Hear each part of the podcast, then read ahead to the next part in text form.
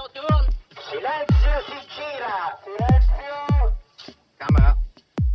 Moteur. Motore! Partito! Check. Odissea 14702 prima. Avanti. Azione! Les podcasts de la Cinémathèque. À l'occasion de la rétrospective que la Cinémathèque française consacrait à Elia Kazan en décembre 2018, conférence de Bernard Essenschitz intitulée Elia Kazan et ses ambivalences. Oui, j'ai appelé la conférence Elia Kazan et ses ambivalences entre guillemets. Euh, ce ne sont pas des guillemets d'ironie, ce sont des guillemets de citation.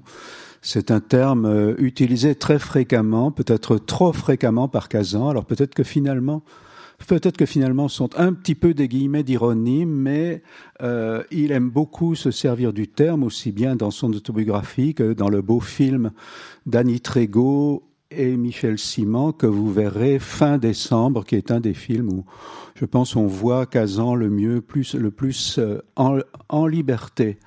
Alors j'aurais pu appeler la conférence euh, Elia Kazan et ses incertitudes, mais le titre était déjà pris. C'était le premier essai de Michel Simon sur Kazan, justement, dans Positif en 64. J'aurais pu aussi l'appeler euh, C'est la faute à Elia Kazan, mais comme je suis déjà soupçonné de vouloir démolir Kazan alors que je suis là pour le contraire, euh, j'ai préféré m'abstenir. En fait, euh, et c'est la faute à Elia Kazan, c'était le titre euh, d'un article de Robert Benayoun dans la première, euh, dans le premier présence du cinéma, qui, qui parlait moins de Kazan que de, que de l'acteur studio et du nouveau style de jeune premier amené par l'acteur studio. Et euh, entre autres, euh, il racontait, il parlait des exercices euh, faits par Kazan avec les comédiens. J'y reviendrai plus tard. Mais il racontait comment il avait, euh, il, euh, racontait comment euh, Kazan avait un jour demandé à Marlon Brando de se, de jouer un tiroir-caisse. Euh, il citait Brando racontant à quel point à quel point l'expérience était passionnante. Ou James Dean, un arbre dans la tempête, ou des choses comme ça. Euh, plus fréquemment, quand même, les exercices de l'acteur studio consistaient souvent euh, à travailler sur les animaux. Euh, En général, il s'agissait de penser à quel, à quel animal te fait penser ton camarade en face de toi, des choses comme ça. Il ne s'agissait pas d'imiter un animal, bien au contraire. Donc, euh, ce qui m'autorise à commencer par un premier extrait euh, sur euh, Elia Kazan en chouette. Well, I don't know exactly why. I've never known. The owls are mysterious figures for me. I know if uh, these owls behind me were alive, I wouldn't sit here as comfortably as I am now. And uh, I, I, uh, I'm often puzzled why I'm fascinated. I'm not fascinated by eagles or hawks. I like hawks too, but above all by owls. And perhaps it's because they see things we don't see and they hear things we don't hear. And even the young owls swallow their prey, their meals, which is mice mostly, uh, whole. They don't chew it up. They have no teeth to chew it with. They have rippers. But uh, it's fantastic to see a young owl swallow a mouse that's uh, obviously too big for it. I've also uh, watched them at night flying over fields, and uh, they are silent, uh, determined, and most successful. They are very successful hunters. And uh, I also have a slight fear of them because of the night and because of the fact that they work mysteriously. Uh, their senses seem extra keen. I once saw a great white owl, like I think the one behind me, uh, sitting in a tree, and I sat on the ground. This is uh, in the country in Connecticut. And I sat on the ground and watched him, and this owl didn't move for half an hour, and I finally left because he just he just stood there, and his eyes were open, and he was looking. uh, Maybe he was thinking. I don't know. Maybe he was wondering what the hell I was doing down on the ground, looking at him. But uh, he, I was uh, indifferent to him. He was indifferent to me, and he was not afraid of me. And that's a fantastic thing when you find a another organism that's not afraid of you. Uh, every time you, you open the door and come out in the in the air in the country, you hear the blue jays and the other birds sounding off, warning their fellow birds that a human being has come out. In other words, we are the threat to them. And uh, they make a sound of warning. He's out. He's come out the door. Look out. Everybody hide. The human being is here. That's too bad. It's, it's terrible that this goes on because uh, I go out with a feeling of, uh, well, it's, it's like love for the birds. I mean, I, I've been with them. I've lived in the country most of my life, I guess, and uh, I, uh, I feel very great affection for them. But the minute I open the door, there's warning here and there. Uh, a human has come out, and a human is a threat. That's about the owls. Ou autoportrait d'Elia Kazan, vous avez compris qu'il s'agit de Rush, de l'héritage de la chouette, et que c'est donc Chris Marker qui jouait à confier un exercice de l'acteur studio à l'élève Kazan. Euh, je voulais le montrer dans la mesure où Marker n'a gardé que la première phrase de ce récit. Voilà. Alors, Kazan, pourquoi on met euh, pourquoi à cause de ça, à cause de cette capacité euh, de rendre les choses immédiatement intéressantes, à cause de la personne. Euh, c'est euh, la possibilité de démarrer à froid sur quelque chose et de rester, de tenir l'attention, enfin je suppose que votre attention a été tenue en éveil aussi, comme la mienne chaque fois que je revois ce passage, la capacité d'accrocher et de se donner, semble-t-il, complètement, de cette ouverture au monde euh, qui m'a frappé quand chaque, fois que je l'ai rencontré. Euh, Geraldine Page disait de lui, alors on retourne à l'acteur studio, il suffisait qu'il vous dise quelques mots pour vous donner envie de monter sur scène et d'essayer ce qu'il disait. On, reviendra à l'improvisation un peu plus tard. Donc c'est ça, j'ai accepté la commande de Bernard Benoliel, disparu, euh, sur ce souvenir personnel, sur les quelques années où j'ai connu Kazan de manière épisodique euh, avec... Euh, Rocha et Juliette Berthaud la première fois, je crois, et puis euh, plus, plus fréquemment avec Anatole Dauman pendant les années où il a préparé son projet Au-delà de la mer Égée qui devait être produit par Argos Film.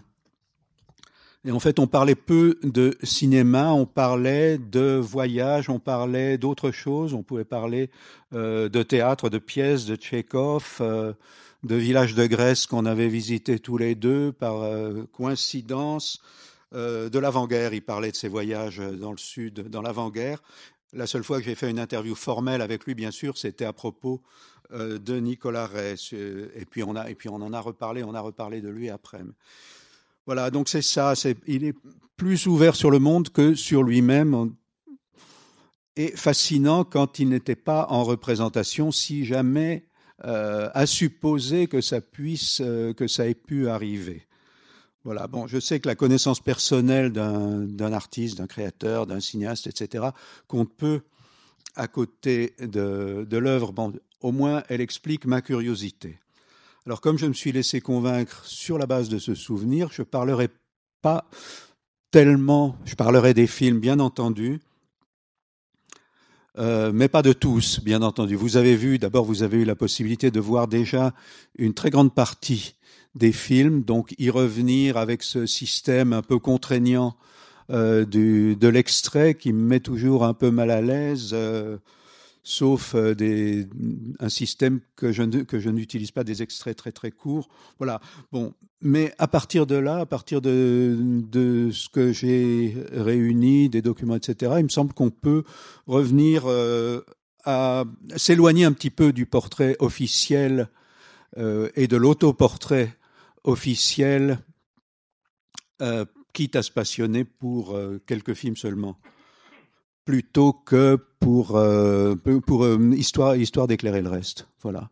Alors je me suis je suis beaucoup revenu un livre euh, très très très ancien dont je reparlerai un peu, qui est le livre de Roger Tailleur paru en 66, qui s'arrête à America America, livre pour moi qui est un des plus beaux essais monographiques sur un cinéaste qui ait jamais été écrit, même s'il manque les trois derniers films et même si beaucoup de beaucoup de faits sont venus à notre connaissance depuis. Pour moi, je peux relire, enfin, j'ai relu en tout cas ce livre avec euh, le même intérêt que la première fois. C'est un livre que vous pouvez trouver facilement.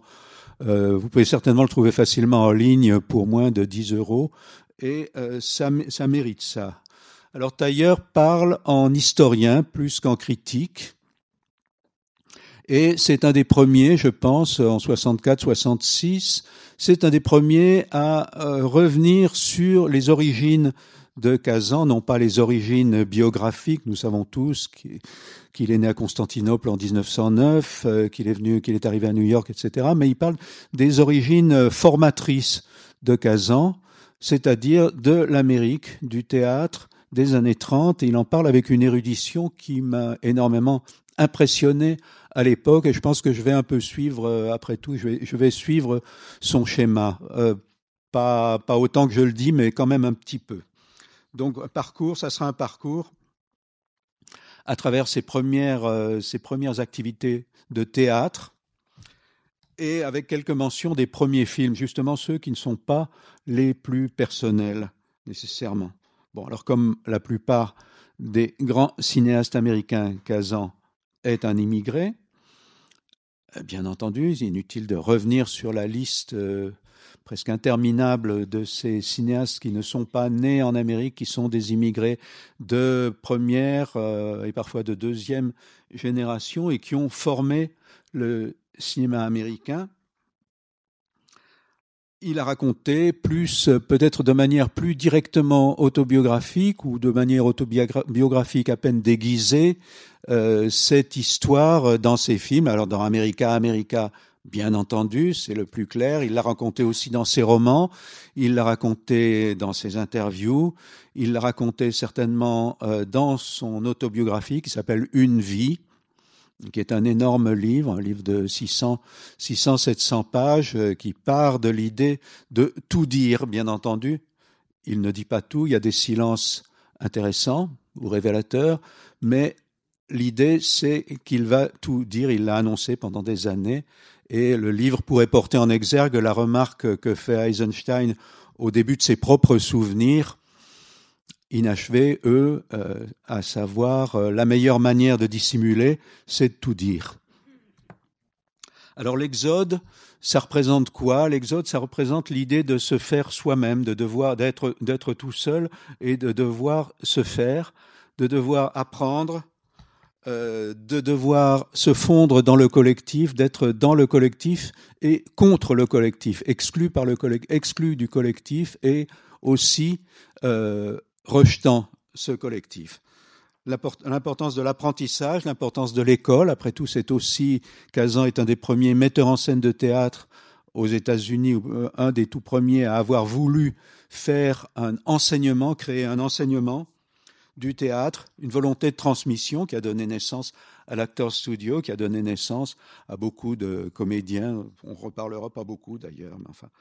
Et euh, je, je, voudrais vous en donner un exemple qui ne sera pas pris de America America, euh, mais qui sera pris de son premier film, un film qui en apparence n'est pas très personnel. Il est arrivé, le scénario était écrit, euh, les acteurs étaient en grande partie choisis. C'est un film de commande, mais il est situé dans le New York de son enfance, c'est-à-dire le New York avant et euh, juste avant la juste avant la première guerre, euh, et reconstitué en studio bien entendu. Et il y retrouve, il a, il a toujours dit qu'il avait retrouvé dans ce film des sentiments intimes, euh, même si c'était euh, sous une forme euh, de sentimentalisme. Et il disait le vrai, le vrai sentiment, c'est une bonne chose. Donc je vous, montre deux extrait de ce film dont vous verrez où vous pourrez à la fois voir ce, rapport à, ce rapport à l'enfance et aussi euh, un travail de mise en scène qui n'est pas tellement commun pour euh, si vous si vous avez la curiosité de le regarder, qui n'est pas tellement commun pour un film qui lui est assez commun dans sa production. Donc deux séquences de A Tree Grows in Brooklyn en français, le lys de Brooklyn. I say this thing. To this new land, your grandfather and I came very long ago now, because we heard that here is something very good. Hard we worked, very hard, but we could not find this thing. For a long time I do not understand. And then I know. When I am old, I know. In that old country, a child can rise no higher than his father's state. Beauty is truth, truth, beauty, that is all ye know on earth and all ye need to know. Now, class. Beauty is truth, truth, beauty, that is all. Ye know on earth and all ye need to know.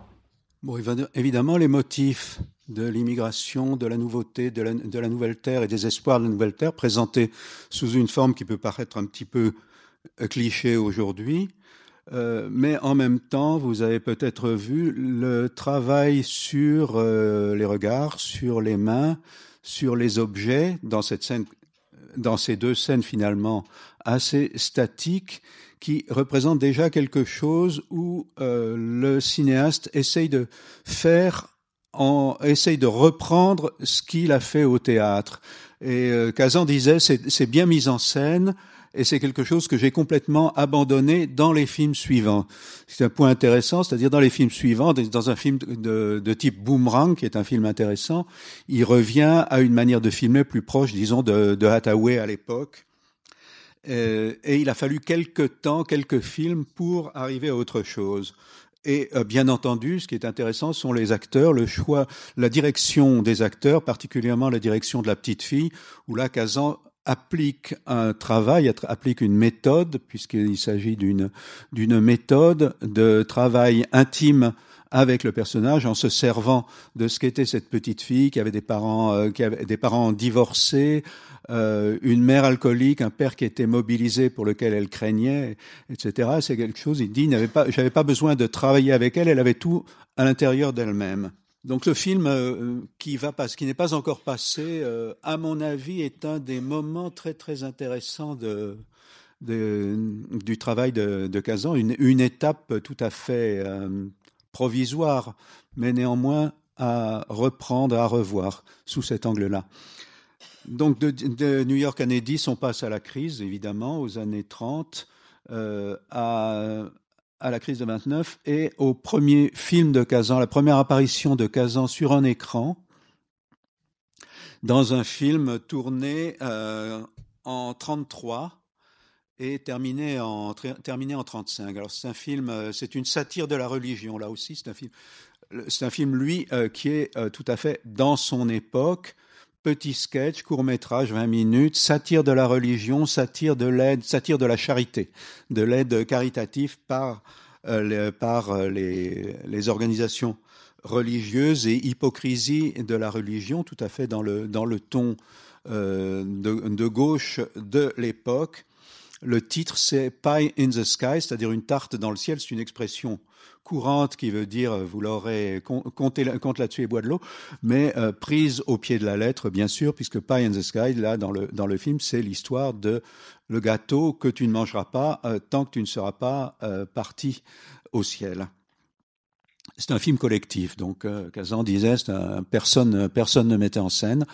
Euh, il y a six, il y a six noms au générique, dont donc deux acteurs du groupe Theater. Kazan avait déjà était déjà membre du groupe Theater, Elman Cooley chez lui, la femme de Kazan, Molly Thatcher, qui un opérateur euh, important pour le cinéma politique ou militant documentaire de l'époque, Ralph Steiner, et euh, Irving Lerner, qui ensuite a fait des a fait des films qui dans les années 50 a fait euh, quelques petits films policiers indépendants pas très pas très remarquables. Donc c'est c'est un groupe qui a eu une suite, c'est un groupe qui a, qui a poursuivi. Le film lui-même est un produit euh, tout à fait amateur, mais je vous montre l'aspect qui ressemble le plus au sketch d'agite-prop du euh, moment euh, du, de ce début des années 30.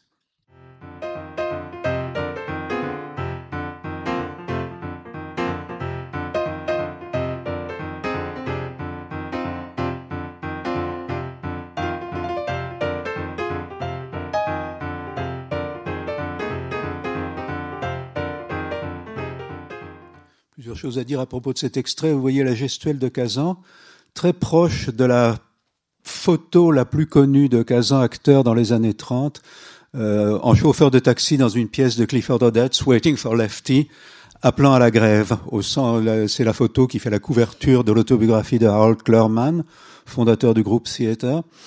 Et donc on est très très loin de, on est très loin de Stanislavski, des nuances, de l'influence de Tchekhov, euh, etc. Là, bon, l'inspiration est vraiment la- l'inspiration de l'agitprop politique répandue à l'époque. D'ailleurs, euh, Kazan, les premières pièces de, de Kazan ont été des pièces d'agitation politique, comme Dimitrov, où l'acteur entre dans le rôle devant le spectateur en retournant sa veste dans l'espace. L'intertitre unique fait allusion à l'évangéliste euh, le père euh, Coughlin, euh, qui était un évangéliste de radio euh, fascisant et antisémite euh, d'un très très grand qui a eu un très très grand succès et qui a été une des nombreuses euh, sources d'inspiration pour euh, le personnage d'un homme dans la foule. Et enfin, il faut dire aussi que ce décor d'une décharge, les personnages de Clochard, ce décor d'une décharge, c'est quelque chose de l'époque, c'est quelque chose des années 30, mais c'est aussi quelque chose qu'on retrouve dans le nouveau cinéma américain, new-yorkais en tout cas, euh, des années euh, 60. C'est pas un film, c'est pas, c'est pas un film totalement isolé dans la tradition cinématographique. Alors, le premier film de Kazan est également un film collectif, mais c'est un film euh, euh, plus politique. Il est signé sous pseudonyme par les deux, les deux personnes qui ont monté le film. Euh, Sidney Myers, qui a fait plus tard des, des films comme le, le, Petit garçon solitaire, hein, qui est sorti en France avec beaucoup de retard dans les années 60, et Jay Leda, ensuite historien du cinéma, qui ont signé sous pseudonyme. C'était Frontier Films, c'était une production politique, et euh, le, le, le, goût des, pseudonymes était euh, régné à l'époque. Kazan figure comme euh, assistant réalisateur, mais en fait, il a été réalisateur de la, du premier tournage. Le film est tourné dans le Tennessee avec du, des montages de, documents par ailleurs. Le film est tourné dans le Tennessee et le premier voyage dans le Tennessee euh, à l'été euh, 37 ou 38, je sais plus exactement, euh, était dirigé par Kazan avec toujours l'opérateur Ralph Steiner. C'était un tournage à risque puisqu'il s'agissait d'une affaire syndicale et qu'au moment où l'équipe est arrivée, deux syndicalistes avaient été abattus par des tueurs, ce qui est reconstitué dans le film dans une séquence très très mal mise en scène que je ne vous montrerai pas. Mais toujours est-il que euh, une séquence qui est un peu l'inverse de, Sur les quais. Là, ce sont les, les gangsters tuent les syndicalistes, c'est pas l'inverse. Euh, mais la question n'est pas là. L'intérêt du film, c'est qu'il commence, comme beaucoup de films militants, il commence sur la terre dévastée, la terre du Tennessee dévastée. Peut-être que si vous avez vu le premier film de la rétrospective, ça vous rappelle déjà quelque chose. Par la nature, par la misère des hommes. Et il se termine, toujours comme ce même film, pas sur le barrage, sur les premiers barrages de la TVA, de la Tennessee Valley Administration. Et c'est un film vigoureusement pro-syndicat. L'école dont il est question est une école populaire, ce qui veut dire une école syndicale. Et le commentaire euh, est un commentaire très très américain, signé, sinon écrit, par Erskine Caldwell de, euh, du Petit Arpent du Bon Dieu. Euh, vous verrez la référence à la race des pionniers, c'est pas la seule dans le film. Voilà, je vous montre le moment du film, le tournant du film où on passe du constat à la solution qui est l'école et la syndicalisation.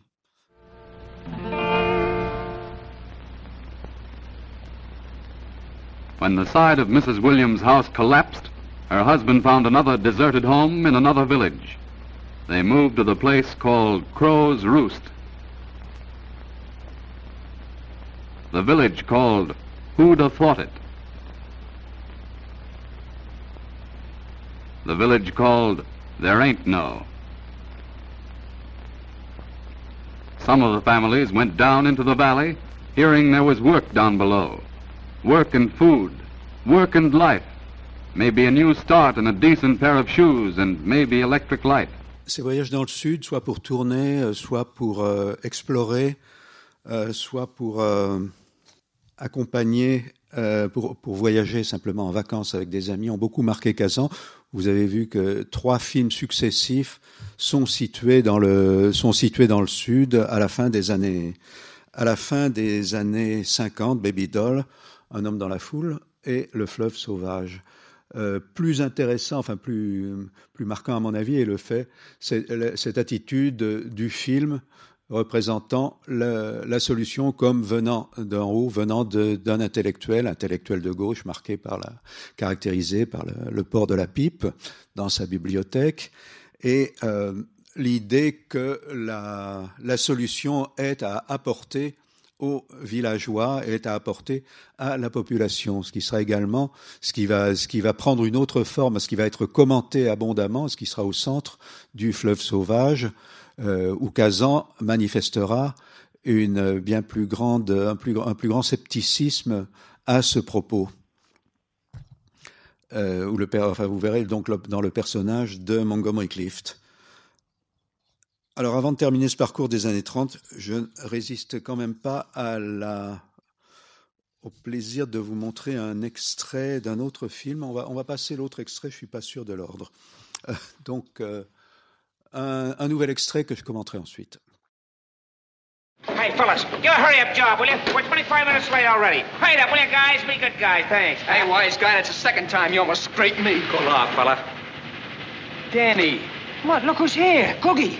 Gee, and if it ain't the old mutt face, how are you? Oh, hello, Googie. It's been a long time, Goog. Yeah, it's been a long time. Well, how you doing? On the that, I just checked in. You been away someplace, Googie? Yeah, I've been a lot of places and no place. Tell you the truth, Danny, I've been sightseeing.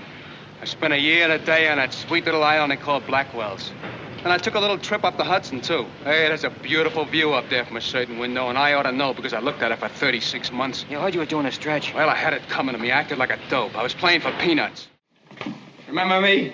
This is Googie under these duds. Well, Googie, where'd you come from? The same stinking place you come from, Forsyth and Delancey. How are you? Well, get Googie. Bon, il fait une petite erreur. En tout cas, je voulais vous montrer d'une part la résistible ascension euh, de Googie, alias Kazan, et puis Kazan acteur dans son les une des deux fois où il a été acteur dans un premier voyage lors d'un premier voyage à Hollywood avec cette découverte du cinéma hollywoodien sans qui, qui ne l'a pas qui ne l'a pas beaucoup frappé et cette découverte d'autres acteurs qu'il admirait qu'il admirait comme spectateur et qu'il a vu au travail euh, et dont il dont il reparle parfois euh, sur la possibilité d'un jeu d'acteur qui ne soit pas le jeu enseigné ou le jeu conscient de la méthode, en l'espèce Cagney, qui était un des acteurs qu'il admirait le plus. Alors avant de terminer, je voudrais euh, quand même faire un, un, un flash forward euh, à propos de la politisation de Kazan dans les années 30. Euh, comme vous savez ou comme vous ne savez pas, Kazan a été membre du Parti communiste américain euh, pendant euh, près de près de deux ans et euh, il a été exclu à la suite d'un petit procès dont il s'est dont il s'est souvenu toute sa vie. Et dans un de ses films anticommunistes officiellement, euh, il y a une bon, je, je, vous montre un petit flash dans un film euh, né, injustement négligé qui s'appelle Man on a Tightrope. Euh, où j'ai trouvé ce petit morceau assez savoureux à mon avis de deux apparatchiks euh, qui sont complices euh, dans, le moment même où l'un arrête l'autre, où le clin d'œil de l'un à l'autre montre qu'ils savent tous les deux qu'il n'y a aucune cause, que la cause ne compte pour rien et qu'il n'y a que la forme qui puisse euh, jouer dans le, dans le rôle qu'ils se sont qu'ils se sont donné. Donc un extrait de Man on a Tightrope, film de 1952. Quelques secondes. Well, my superior's all about it in Prague. From now on, Fesker, you need not worry about anything except yourself. I understand.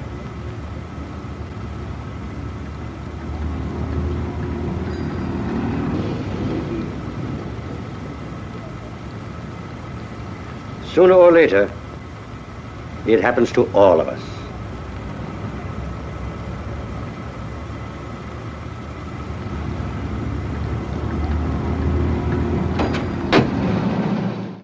Donc après ce premier voyage où il joue dans deux films d'Anatole Litvak, euh, Kazan donc devient un cinéaste de studio, essentiellement pendant pendant dix ans, 12 ans, un cinéaste de 20th Century Fox, et euh, il ne cesse pas de mettre en scène à Broadway. Euh, les films, vous les avez déjà vus. Jusqu'en jusqu'entre 44 et 60, euh, il filme, euh, il réalise une douzaine de films et il monte une douzaine de pièces à Broadway. Donc activité euh, fébrile, euh, abondante, rapide, sans compter l'activité pédagogique dont je vais parler un petit peu maintenant, plutôt que des films que vous connaissez ou que vous allez que vous allez certainement connaître. Prenons le prenons l'automne 47, l'automne 47 euh, Kazan vient de tourner son premier grand film à thème, enfin son deuxième film à thème, mais son premier grand film qui, est, qui s'annonce comme le film à Oscar de l'année suivante, le film généreux de la 20th Century Fox, un film contre l'antisémitisme qui s'appelle L'héritage de la chair. Le film n'est pas encore sorti, mais il va sortir et on sait déjà que ça sera important. Et euh, même chose avec un tramway de mes désirs, pièce de Tennessee Williams, qui a déjà, dont la rumeur arrive à, New York bien avant que le spectacle qui est, qui est rodé en tournée, selon la pratique américaine, euh, n'arrive lui-même à Broadway. Donc, à ce moment-là, automne 47, avec Cheryl Crawford, productrice de théâtre, euh, qui vient de produire avec beaucoup de succès la comédie musicale Brigadoon, avec euh, Robert Lewis, un ancien du groupe Theater, il fonde ce qui s'appelle l'Actors Studio, Actors sans apostrophe, euh, qui n'est pas destiné à créer des spectacles, qui est destiné à former des comédiens qui sont des comédiens professionnels. C'est pas une école de formation d'acteurs à partir à partir de zéro. On attend de ces comédiens qu'ils aient déjà une expérience. Kazan dirige, Kazan restera toujours restera longtemps très actif dans l'école dans la mesure où les répétitions, les films lui permettront. Mais euh, la première année, c'est entièrement lui qui dirige cette, euh, qui dirige l'école, qui dirige essentiellement les, ces exercices pour laisser ensuite la place à Lee Strasberg qui lui se consacrera complètement à, l'école et en deviendra d'une manière assez euh, euh, qui accaparera pratiquement l'école pour lui-même. La règle c'est la méthode, donc la méthode c'est le système de Stanislavski importé aux États-Unis dans les années 20 avec la bénédiction de Stanislavski, puis euh, qui a formé le Group Theater, Group Theater qui a été euh, qui a été fondé au milieu, au début des années 30 et qui a été actif jusqu'à vers 41. La méthode, donc Harold Clurman, le fondateur du théâtre, qui donc euh, accepte parmi, parmi les, les siens, qui acceptera Kazan, pour lui, euh, Clurman dit comme le diront par la suite tous les, tous les enseignants, ce n'est pas une théorie, c'est une manière de travailler avec l'acteur. Le but du système est de permettre à l'acteur de se servir de lui-même plus consciemment en tant qu'instrument pour parvenir à la vérité sur scène. Alors les deux aspects particuliers du travail, c'est d'une part l'improvisation qui consiste à inventer, qui ne consiste pas à improviser sur scène dans un spectacle qui consiste à inventer des scènes qui, sont, qui ont une analogie émotionnelle avec le motif de la scène de la pièce, mais sans se servir des mots de la pièce et sans être la pièce. Et en répétition, il est possible également de reprendre la scène elle-même, mais en se servant d'autres mots. Et l'autre euh, et l'autre euh, élément important de la méthode, c'est la mémoire affective qui joue sur les émotions, mémoire de l'émotion où on demande à l'acteur de se rappeler le détail d'un événement de son propre passé selon les enseignants.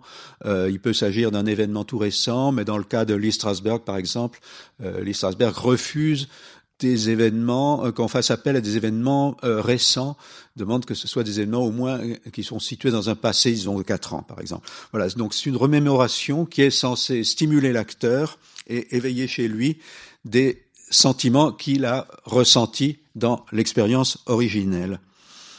La méthode évolue évidemment avec l'acteur studio. Il y a eu un, il y a eu un, un hiatus entre, entre 41 et 47. Il y a eu un hiatus où euh, le groupe, euh, où les, comédiens du groupe étaient accueillis dans les ateliers de Erwin Piscator, metteur en scène allemand émigré.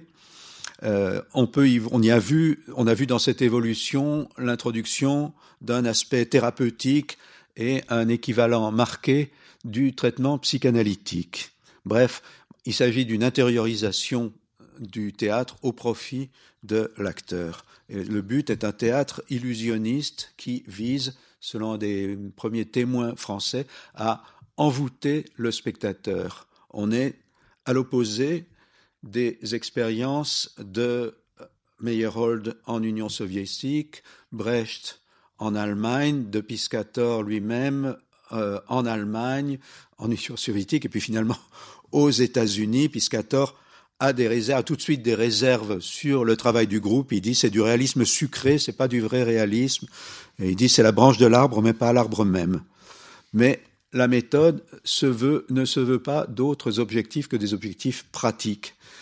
Ce n'est pas un style, mais c'est une technique. Et Kazan a toujours souligné les limites de cette technique. C'est une technique, ce n'est pas une mise en, ce n'est pas le, ce n'est pas la mise en scène elle-même. La méthode, il dit, la, méthode est le résultat d'une expérience commune à tous les acteurs. Les choses que Stanislavski disait juste, des acteurs comme Gary Cooper ou Spencer Tracy les mettaient également en pratique. Tous les bons acteurs jouent en tenant compte des stimuli par association. Et ailleurs, il dit au studio, nous nous attachons surtout à développer la personnalité psychologique de l'acteur, mais quand je mets en scène, seule la pièce compte pour moi. L'acteur n'est plus qu'un moyen. Et c'est euh, ce qui est devenu ce, que, ce qui est devenu ce que Kazan constate comme euh, comme euh, un échec, c'est le fait que cette méthode devienne un style et donne naissance à une plusieurs générations de comédiens qui jouent selon les mêmes, qui utilisent les mêmes procédés rhétoriques. Il constate ça au début, déjà au début des années 60, l'acteur studio a apporté une contribution historique. Il est devenu lui-même une, une orthodoxie qui s'enorgueillit de son palmarès de vedettes et de grands noms. Mais il n'a jamais dépassé le même point, l'accent mis sur le seul point de vue psychologique de l'art dramatique. Je parle aussi bien de mon propre échec que de celui des autres. Par ailleurs, évidemment, le rayonnement personnel de Kazan, son travail dans, dans l'acteur studio est attesté par tous ceux, pratiquement tous les comédiens du cinéma américain, du théâtre américain bien sûr, mais nous, nous en savons très très peu, et du, du cinéma américain arrivé dans les, à la fin des, au tournant des années 50, disons, euh, par les, tous euh, témoigne de l'énergie de Kazan, de son, rayonnement, de ce, de ce qu'il a, de la manière dont, de sa capacité d'impressionner. Il entre, il stimule tout le monde avec son audace et son intensité, et il s'en va. Et tout le monde en demande davantage.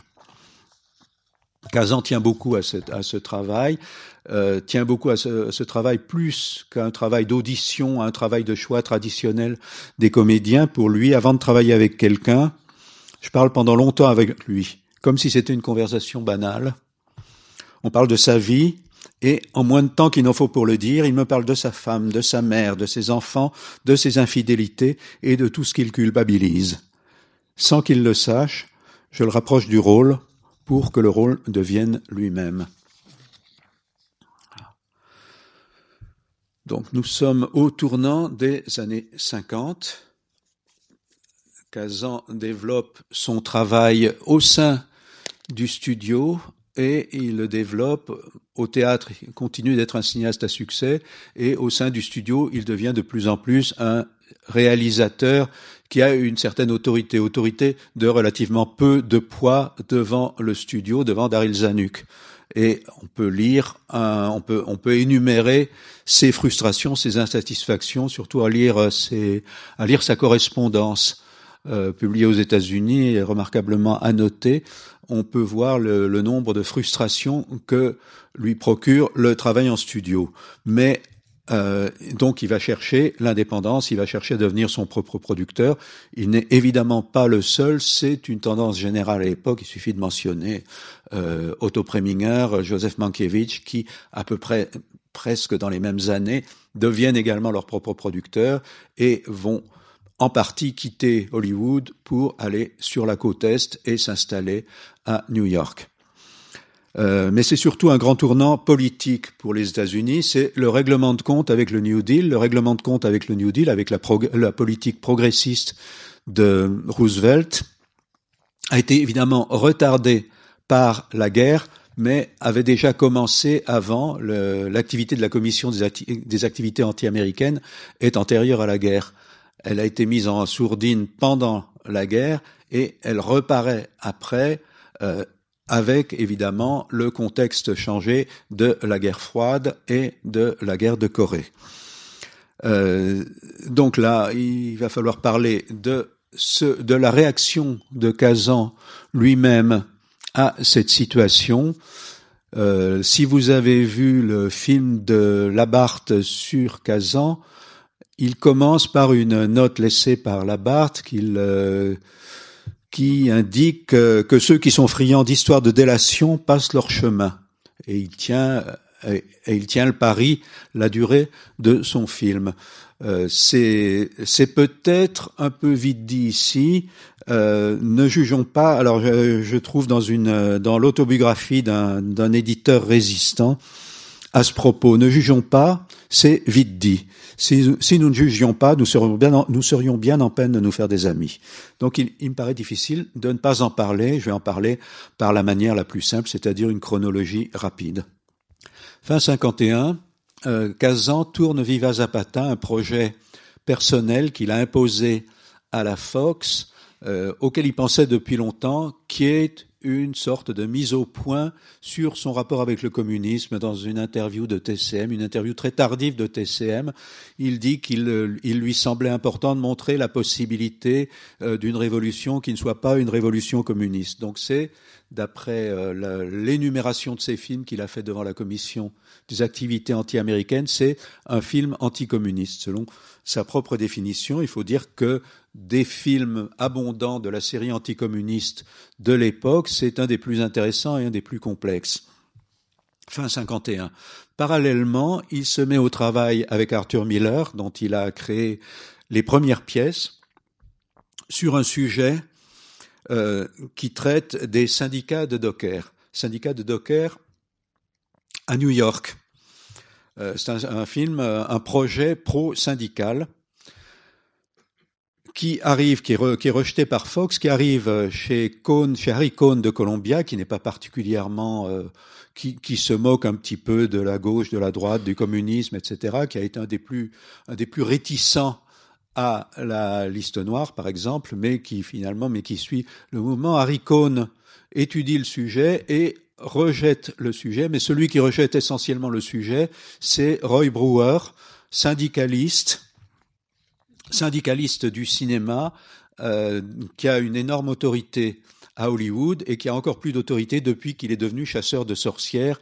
Euh, c'est lui qui peut déterminer si un sujet est acceptable ou non et si quelqu'un, si un individu est acceptable ou non. Donc Roy Brewer contribue, il l'a revendiqué jusqu'à la fin de ses jours, contribue à enterrer le projet The Hook et euh, Arthur Miller comprend tout de suite et retourne à, New, retourne à New York pour travailler à une pièce qui est une mise en accusation de la chasse aux sorcières qui s'appelle précisément Les sorcières de Salem, avant de faire sa propre pièce euh, sur, le port qui s'appellera Vue du pont.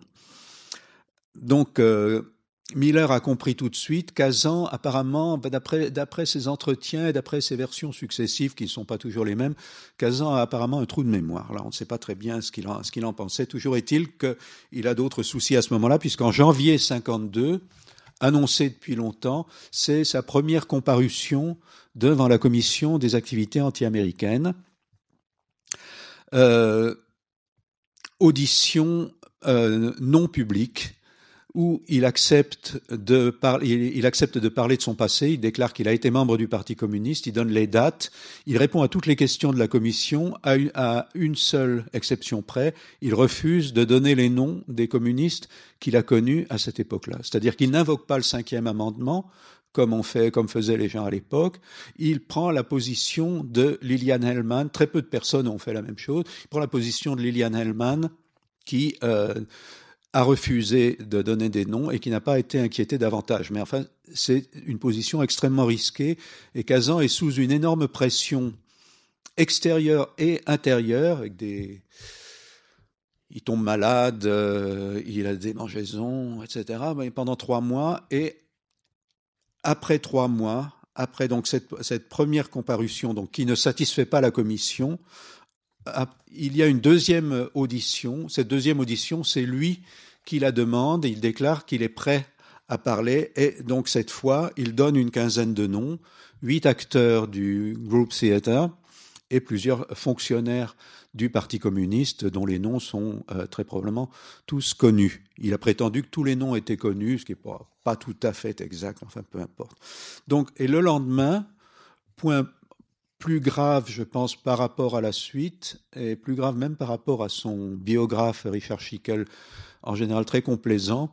Il prend une page, il prend une annonce d'une page dans le New York Times pour répéter son argumentaire devant la commission, pour justifier son action et pour appeler les libéraux, libéraux au sens américain, à faire comme lui. Donc, on est là dans non seulement euh, la dénonciation, mais également un appel à la dénonciation.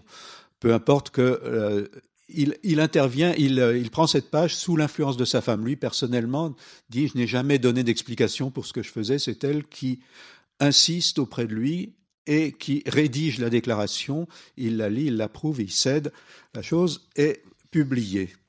Euh, le mois suivant, Zanuck lui confie euh, le film dont j'ai parlé, Man on a Tightrope, ce film donc qui appartient à la série anticommuniste du moment, même si on peut lui trouver un certain nombre de qualités, dont entre autres l'ironie euh, que vous avez vue dans, le petit, dans les quelques secondes que j'en ai montré. Et il se met, il entre en correspondance avec Bud Schulberg, fils de nabab hollywoodien, scénariste occasionnel, ancien membre du Parti communiste, qui lui aussi a dénoncé, a comparu devant la commission et a donné des noms euh, l'année précédente, et euh, écrivain, écrivain vigoureux, écrivain macho, un peu choisissant des sujets pas simples. Et lui aussi a travaillé un sujet sur les dockers et ils unissent leurs efforts et ils se mettent à travailler sur un scénario à partir du scénario euh, en souffrance de Schulberg. Euh, cette fois, il ne s'agit pas de New York, il s'agit des dockers du New Jersey, ce qui n'est pas sans intérêt. Et donc finalement, en 1954, bon, y a-t-il un rapport entre les, y a-t-il un rapport entre le scénario de Miller et celui de et celui de Schulberg? Ça a été discuté. Le scénario de Miller est devenu une pièce qui a été représentée, qui a, été montée il y a trois quatre ans en Angleterre, à Londres. Euh, apparemment, les apparemment les les parentés sont plutôt des coïncidences ou des généralités.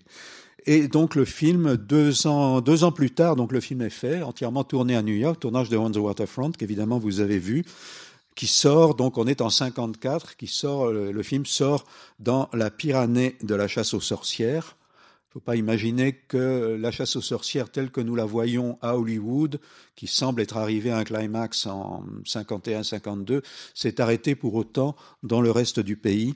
Euh, et le film a un succès critique un succès public et un succès critique énorme. Il a jusqu'à 17 prix aux États-Unis et presque autant en Europe. Donc Kazan est un homme couvert de gloire, le seul, le seul homme qui est arrivé à unir Broadway et Hollywood. Euh, c'est un homme dont la réputation est euh, à l'échelle du pays, probablement le seul cinéaste dont les gens connaissent le nom, ou un des deux, trois dont, on, dont les gens connaissent le nom. Donc on, on ne peut pas s'étonner de l'impact de sa déposition devant la commission. On ne peut pas dire que c'est comme si beaucoup d'autres euh, avait fait la même chose, et en effet, on peut dire que beaucoup de choses, beaucoup d'autres ont fait la même chose. Il faut dire, il faut quand même dire que Kazan n'était pas tout seul, loin de là. Que la trahison, donc la trahison des années 30, est un phénomène collectif des années 50. Non seulement une trahison d'idées, un abandon des idées de générosité euh, du, de l'administration Roosevelt, mais aussi un phénomène collectif, individuel, et un phénomène qui affecte les vies.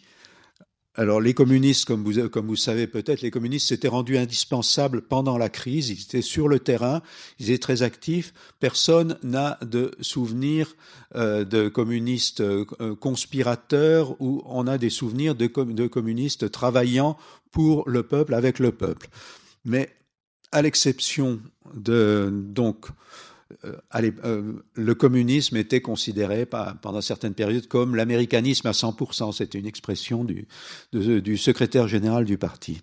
Bon, en 55, à l'exception de la minorité qui a résisté, de ceux qui ont refusé de donner des noms, au prix du chômage, de la clandestinité ou de l'exil, tous ont été impliqués dans ce grand mouvement de reniement et de délation tous ceux qui travaillent, tous ceux qui ont travaillé avant, de Rossen à Nicolas Ray, euh, j'en oublie, se sont trouvés, enfin j'en oublie, je n'en mentionne pas parce que j'ai pas pas préparé de liste, mais la liste, serait facile à faire. Beaucoup d'autres ont fait donc ce qu'a fait Kazan, beaucoup d'autres se sont compromis.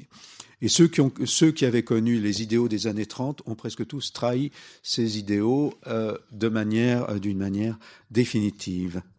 Donc, dans le cas de Kazan, on peut quand même se dire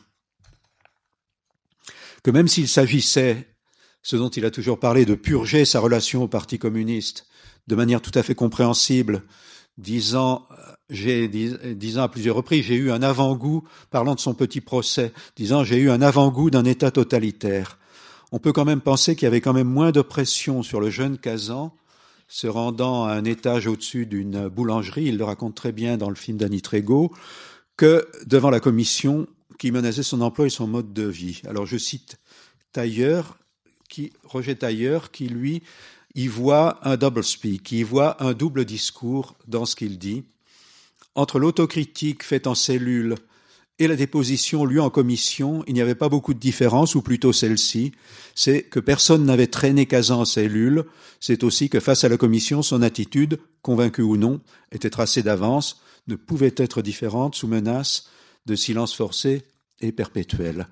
Et euh, dans, la, déclaration de Kazan devant la commission ou devant ou dans le New York Times, euh, relève toutes les phrases dénonçant euh, le Parti communiste qui pourraient s'appliquer à la commission, pour laquelle d'ailleurs Kazan a toujours dit de manière peut-être un peu confortable tout son mépris.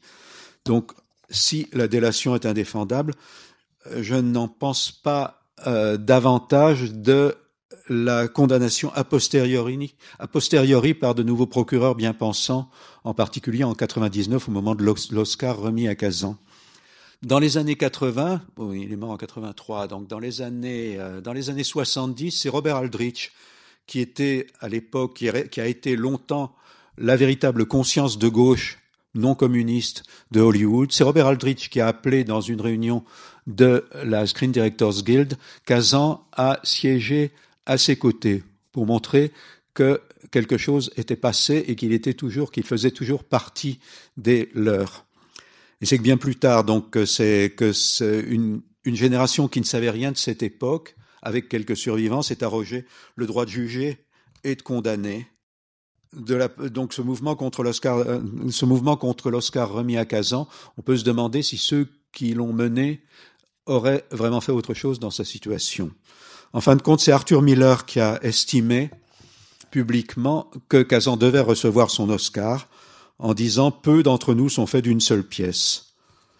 Mon sentiment à l'égard de cette horrible époque n'a pas changé, mais en même temps, on ne doit pas réécrire l'histoire.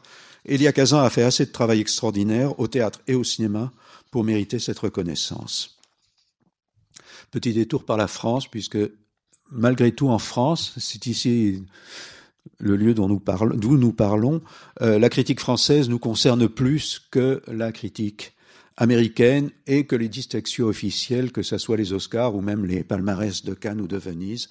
Donc la critique des années 50 est partagée à propos de Sur les quais, mais elle n'est pas partagée entre les critiques, d'un critique à l'autre, elle est partagée à propos des différents aspects du, film, où les gens sont, les critiques sont divisées. De Doniol Valcroze, dont la critique dans les cahiers du cinéma s'appelle En un combat douteux, à Ado dans Positif, de Bazin à Chris Marker dans Esprit, c'est d'ailleurs la critique de film la plus développée de Chris Marker, euh, ce qui indique bien que le film comptait pour lui, et une citation serait trop longue.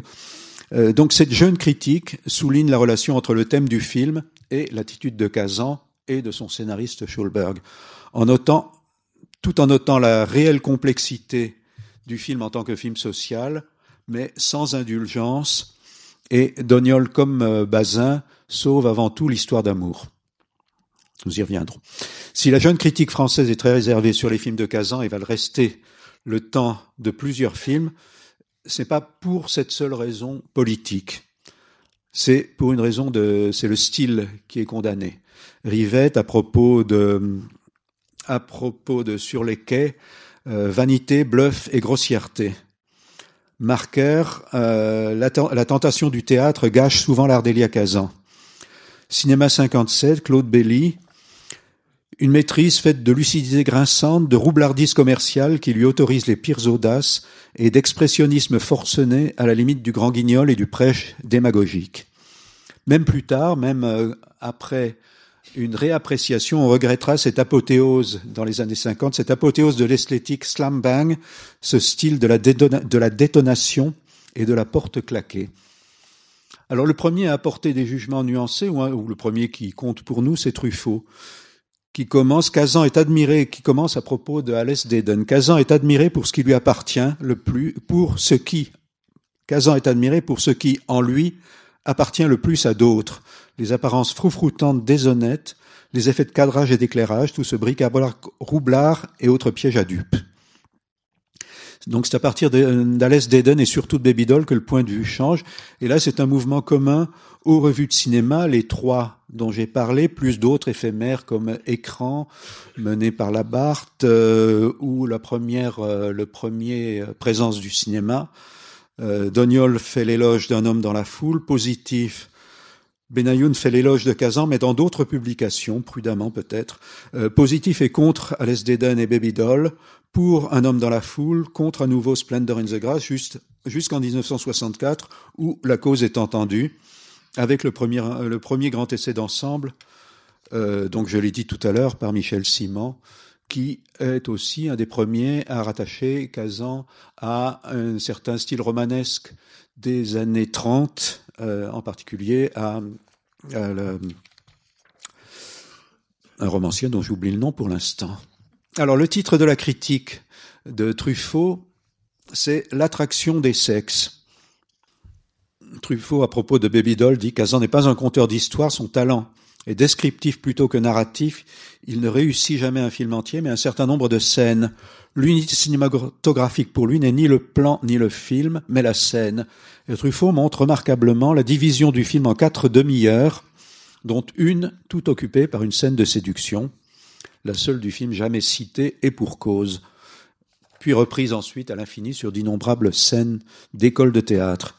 C'est effectivement une des plus belles scènes de séduction de l'histoire du cinéma et euh, on va en voir un tout petit morceau. On va voir un tout petit morceau de cette euh, demi-heure. You find it impossible to remember just what your husband disappeared for after supper? You can't imagine what kind of errand he went on, can you? Can you? But when he returned, well, let's see, the fire had just broken out at the Syndicate plantation. Mr. McCarroll, I can't imagine what you could possibly be driving at. No. You're a very unsatisfactory witness, Miss Meehan. Well, should we drop the subject? Oh, I sure do wish you would. Well, sure. There's no use crying over a burnt down gin. Besides, like your husband says, this world is built on the principle of tit for tat. What do you mean by that? Nothing specific. Bon, une amie à qui, qui, a, qui a vu le film, euh, parce que je lui parlais de la préparation, va faire marquer la, la, la retenue, la retenue et l'expressivité de Carol Baker, qui n'a pas besoin, qui a très très peu de dialogue. Elle compare avec Natalie Wood dans Splendor in the Grass, mais euh, au point qu'on a l'impression de voir dans ses émotions, à travers, ses, à travers simplement ses regards et ses mouvements en général, comme on ne, comme on, euh, on ne fait cette expérience pour personne d'autre dans le film, parlant à la fois de Baby Doll et de Splendor in the Grass. Donc Baby Doll a d'abord été testé, cette scène a d'abord été testée à l'Actors Studio parce que Tennessee Williams voulait une femme assez grande et solide. Il voyait Baby Doll comme un personnage euh, euh, paysan. Et euh, Kazan lui a, fait jouer la scène par Carol Baker pour le convaincre. C'est arrivé. Et euh, peut-être que le film est aussi un passage à autre chose. Le travail avec le travail avec Tennessee Williams pour la troisième fois est aussi quelque chose qui, qui est un révélateur pour Kazan. Kazan, disant, parle de Tennessee Williams, qui lui aussi avait une assez mauvaise réputation en France, tout à fait injustifiée, je pense. Euh, c'est le premier dramaturge, dit Kazan. C'est le premier dramaturge qui ait osé décomprimer certains refoulements de l'âme américaine avec autant d'insistance et de poésie. Ses plaidoiries sur le plan sexuel équivalent à une croisade antiraciste pour qui sait voir et entendre. Et on a là, bon, dans ce, dans ce film, on a là un univers entièrement érotisé qu'on a également, qu'on a dans plusieurs films de Kazan, qu'on a certainement dans Splendor in the Grass. Alors deux, deux films que curieusement euh, Kazan euh, ne pour lesquels Kazan n'avait pas une grande admiration parmi son parmi son travail. Il, il en parlait un petit peu. Il en parlait. Il, enfin, dans les deux cas, tout à fait séparément, il citait Tchekhov mais euh, ce n'était pas pour lui son idéal de cinéaste. Toujours est-il que voilà, on se retrouve dans une euh, de, la direction d'acteur, on passe à un univers entièrement érotisé, sexué, où on a quelques catégories de, personnages, des vierges, Eva Marie Saint, euh, Julie Harris, Carol Baker, euh, Natalie Wood, bien sûr, dans Splendor in the Grass. On a des mâles tonitruants, des personnages de père, ou de figures paternelles, Lee Jacob, Raymond Masset, Pat Hingle dans Splendor in the Grass, Paul Mann dans America America. Comme Pasolini, d'ailleurs, Kazan voit son père derrière les producteurs dans ses notes sur Splendor in the Grass. Il note, euh, il note comme inspiration pour le rôle de Ace, joué par Pat Hingle, Louis Lighton, le producteur de Three Grows in Brooklyn, et Daryl Zanuck. S'y ajoute L'homme indécis, et c'est peut-être là une, un des grands apports de Kazan au cinéma américain. L'homme, euh, l'homme indécis, qui peut être Brando dans Sur les quais, qui peut être Montgomery Clift dans Wild River, et peut-être Warren Beatty aussi dans Splendor in the Grass. Et la femme puritaine, les femmes, les mères, aussi bien Dorothy Maguire, dont on a vu quelques gros plans dans Three Grows in Brooklyn, que, euh, dans, que, les, que les mères dans Splendor in the Grass, pour lesquelles ces notes sont extrêmement violentes, et avec lesquelles, à travers lesquelles les puritaines, à en croire ces, entretiens, ils règlent des comptes avec le puritanisme, et à travers le puritanisme, nous pouvons lire sa première femme, pour les, et personnages pour lesquels il n'a pas de mots trop durs. Alors le désir est au centre du film, c'est toujours l'attente des femmes. Parfois chez les hommes, c'est l'apprentissage de la fragilité ce qui n'exclut évidemment pas du tout une sexualité plus cynique et plus machiste. Alors là, je vous renvoie aux visiteurs, au film Les Visiteurs, ou bien dans la, ou bien dans, l'anecdote ou dans la vie, je vous renvoie aux histoires racontées par Kazan dans euh, Une vie, l'anecdote de la page 43 de l'édition française, si vous voulez, 37 en VO, euh, ou simplement, si vous avez la version originale, vous pouvez, vous pouvez regarder dans l'index euh, sous Molly Kazan, vous pouvez regarder Infidélité de Kazan, vous avez quatre lignes. Bon, donc voilà, je reprends, je reprends Truffaut parce que c'est là que c'est peut-être là que je vais m'arrêter, pas tout de suite, mais je, je vais vers une première conclusion.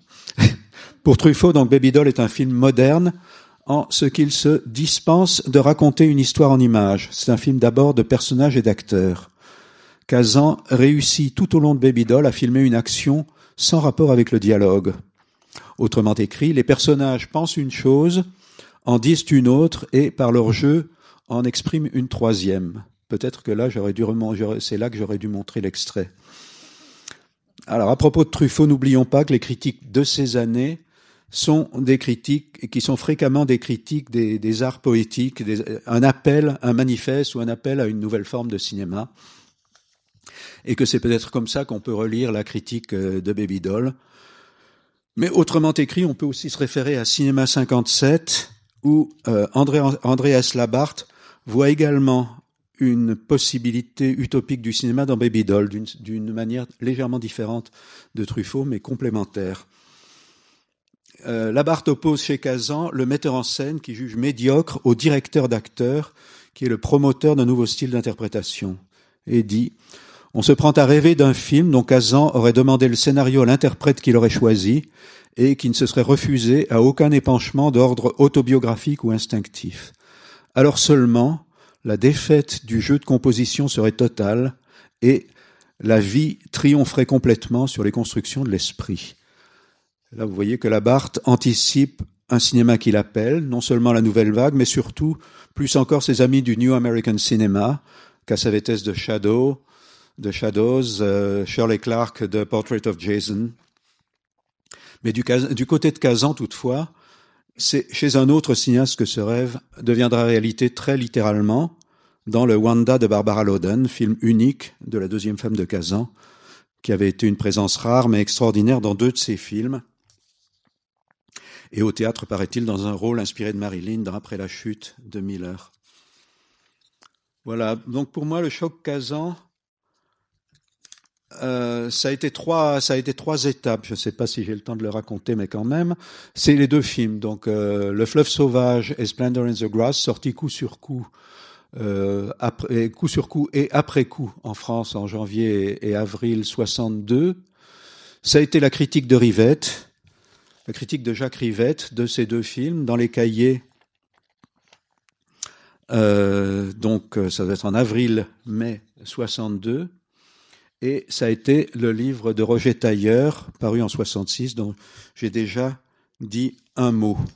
Donc c'est un peu ce choc qui m'a qui m'a inspiré, qui m'a amené à faire ça. Alors voilà, c'est un peu en souvenir du texte de Rivette aussi, qui commence par commence ainsi le sujet des deux derniers films d'Elia Kazan est le temps non quelque idée abstraite, mais ce temps tel que les hommes doivent le vivre jour après jour. Et dans cette critique, je crois qui est sa plus belle, avec celle de L'invraisemblable vérité de Fritz Lang, ce futur cinéaste de films longs euh, discute en quoi le travail du temps est à la fois un déroulement lent et une usure rapide, imperceptible et irrémédiable.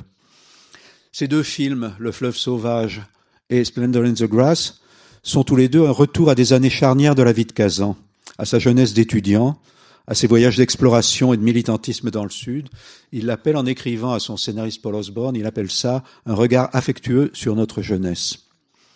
Le premier, Wild River, longuement préparé, écrit en plusieurs années, par Kazan d'abord, puis par plusieurs scénaristes successifs, a évoqué pour les commentateurs, et à juste titre, je pense, Dovzhenko et John Ford. Ford qui avait donné son premier conseil de cinéaste à Kazan en lui disant, tu vas sur le lieu de tournage tôt le matin, tu te promènes et tu regardes ce que tu trouves. Tu regardes pas le foutu script, tu le connais, oublie les mots. Et de Boomerang à Panic in the Street, à Panique dans les rues, à Alice d'Eden, à Baby Doll, les extérieurs représentent un moment très particulier un moment de libération, peut-être une manière pour Kazan d'introduire le belly of chaos, le, chaos sourd qu'il estime indispensable à toute dramaturgie. Alors dans Wild River, le temps est inscrit dans l'espace, dans l'espace du cinémascope, comme dans la première partie d'Alice d'Eden. Et l'individuel et le collectif se mêlent, le social et le psychologique. Il filme à la fois, comme disait, comme disait Serge Danet, les bourreaux et les victimes, comme disait Danet à propos d'un homme dans la foule. Le héros, comme vous l'avez vu dans People of the Cumberland, est un fonctionnaire porteur du progrès. Kazan s'identifie à sa conviction d'avoir raison, d'être sûr de sa cause, et il se révèle incertain de tout le reste et il découvre d'autres raisons de vivre. Là, on trouve l'apport énorme de, de la personnalité complètement torturée de Montgomery Clift. Kazan a toujours dit que c'était pas lui qui voulait, que c'est un pis-aller, et même les, les, commentateurs considèrent que c'est le plus mauvais choix de, de Kazan. Moi, je trouve que c'est un, un, des plus beaux, au contraire. Euh, on en parlera quand vous, si vous revoyez le film à son deuxième passage. Euh, quant à la vieille femme, là aussi, euh, dans une contradiction plutôt rare jusque-là chez Kazan, la vieille femme a le message le plus égoïste et le plus rétrograde qui soit. Je me moque du reste, je me moque des, dévastations du Tennessee. Je suis là, la nature a voulu que je sois là, je n'en bouge pas. Et or, elle a bien plus de chaleur, elle a toute la sympathie de Kazan. Elle a plus de chaleur que le fonctionnaire. Le fonctionnaire ne gagne de la chaleur, le fonctionnaire Montgomery Clift ne gagne de la chaleur qu'à leur contact, qu'au contact des habitants. Donc ici, il n'est plus question d'un combat douteux. Le combat, il n'y a pas de doute sur la valeur du combat. C'est l'individu qui est déchiré devant la certitude que lui apporte le personnage trait d'union, qui est la très jeune mère, jouée par Lee Remick. On va passer, notre dernier extrait, ce, un passage de Le fleuve sauvage. But I'm telling you, all, all of you right now, don't go sneaking off in the in the middle of the night. Now, eh, eh, eh, any of you want to go? Any of you want to leave out too? Huh? Well, Furry's right down there waiting for you. Just, just any time you want to go. Well, ain't nobody keeping you here. Donc on termine ces extraits aussi par un petit apologue. Euh, J'ai presque fini puisque je vais. Mais la même question se pose.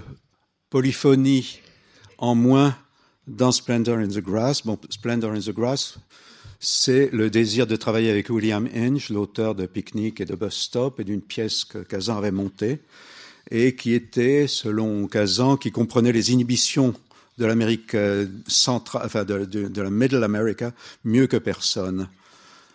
Kazan, à l'époque, partage les, les, problèmes de Inge, qui était un homme également aussi torturé que Tennessee Williams, et Kazan a un épisode dans cette, dans cette période, a un épisode psychiatrique dont vous verrez euh, un reflet euh, qui, dans, dans, le film, un épisode psychiatrique. Non pas, je ne parle pas des psychanalyses euh, que Kazan, auxquelles Kazan s'est soumis pendant, euh, à travers les, les, années 40 et 50. Mais euh, donc, comme je vous ai dit, les premières notes révèlent une très violente attaque contre le puritanisme américain. Ace, le père, et Madame Loomis, la mère de Natalie Wood, sont des assassins. Ils notent carrément, et ils continuent là-dessus euh, à longueur de page. Donc c'est contre le, donc c'est un film voulu délibérément contre le puritanisme, la satisfaction inconsciente de la bourgeoisie américaine, la morale des affaires. Et c'est une société trop gâtée. Et aussi, bon, c'est aussi euh, un retour sur sa jeunesse, aussi un, un film où Kazan dit je avant même America America, un des films dans d'ailleurs divise son livre en trois parties euh, ce qui me paraît plus intéressant que l'idée d'introspection ou l'idée de d'acquisition de la liberté, qui sont euh, il, tu et je. Euh, là, c'est la première fois, ou la deuxième avec le fleuve sauvage, que Kazan dit je. Et c'est une sorte de conclusion d'une éducation sentimentale. Peut-être c'est pour ça que Kazan avait tendance à négliger un petit peu ce film. Donc je termine sur un fragment d'une interview donnée à son à son biographe Richard Schickel. Nous avons tous des souvenirs de ce que nous aurions pu avoir, ce que nous aurions pu savoir, et que nous n'avons pas su et que nous n'avons pas eu. Nous sommes toujours amoureux de quelqu'un, nous sommes contents de ne plus en être amoureux, mais ça représente toujours quelque chose. Nous sommes tous pleins de souvenirs et de désirs inaccomplis. Merci.